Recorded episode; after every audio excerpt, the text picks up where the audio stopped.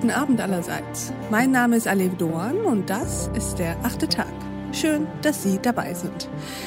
Wir sprechen heute über die Grundlage allen Lebens. Wasser. Wasser ist Leben, Wasser ist alles und Wasser hat die Eigenschaft, vor allem in den wohlhabenden Ländern dieses Planeten, so zu erscheinen, als entspringe es aus Quellen, die nie versiegen. Doch, und darüber sprechen wir heute, dem ist natürlich mitnichten so. Wasserknappheit entwickelt sich gerade zur dramatischsten Folge der Überschreitung unserer planetaren Ressourcen. Und schon in den 1990er Jahren wurde prophezeit, dass die Kriege der Zukunft nicht mehr um Öl, sondern um Wasser geführt werden. Wie weit sind wir eigentlich von dieser verstörenden Dystopie entfernt und was muss sich ändern, damit es nie so weit kommt? Darüber sprechen wir mit unserem heutigen Gast. Herzlich willkommen im achten Tag, Matthias Berninger. Hallo. Herr Berninger, würden Sie sich uns einmal kurz vorstellen?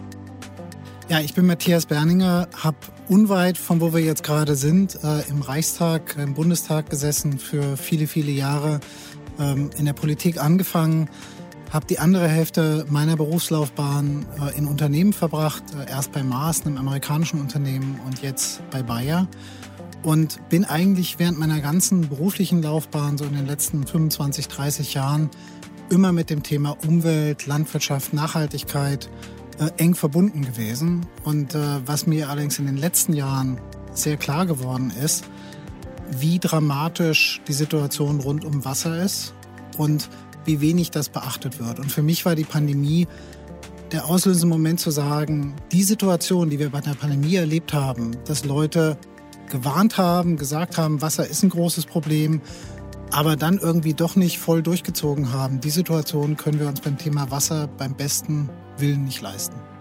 Und deswegen schauen wir beide mit den Hörerinnen und Hörern genau auf dieses Thema, auf das Wasser und wollen uns sozusagen den Wasserpegel anschauen. Wo steht der eigentlich im Moment?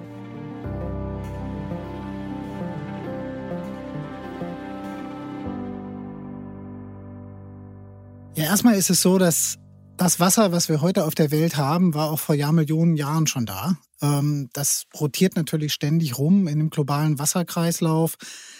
Viele Leute sagen, Wasserprobleme sind eigentlich nur regionale Probleme. Das ist gar kein globales Problem.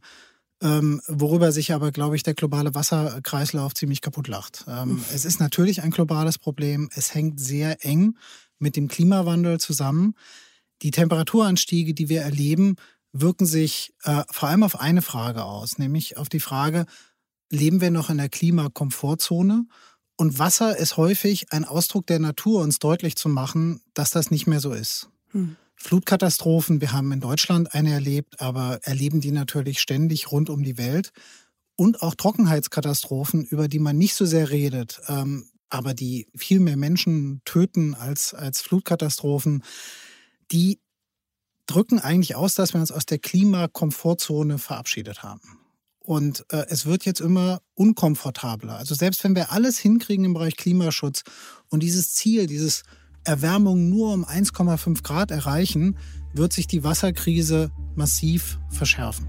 Und unser Gespräch ging natürlich noch weiter. Unter anderem haben wir hierüber gesprochen. Wir behandeln das Thema so, dass wir im Grunde Wasser als was Gegebenes annehmen. Also Wasser ist alles, aber es wird behandelt, als wäre es gar nichts wert. Die Idee, dass wir zum Beispiel in der europäischen Landwirtschaft in Europa ausreichendes Wasser für die allermeisten Ernten haben, diese Idee ist vorbei. Europa ist einer der Kontinente, die mit immer weniger Wasser die gleichen Erträge erzielen müssen. Und das merkt man mitten in Deutschland, zum Beispiel in Sachsen-Anhalt ganz stark, aber natürlich auch im Mittelmeerraum. Ich empfehle Ihnen, die gesamte Folge dieses achten Tags zu hören. Auf thepioneer.de oder in unserer neuen Pioneer-App.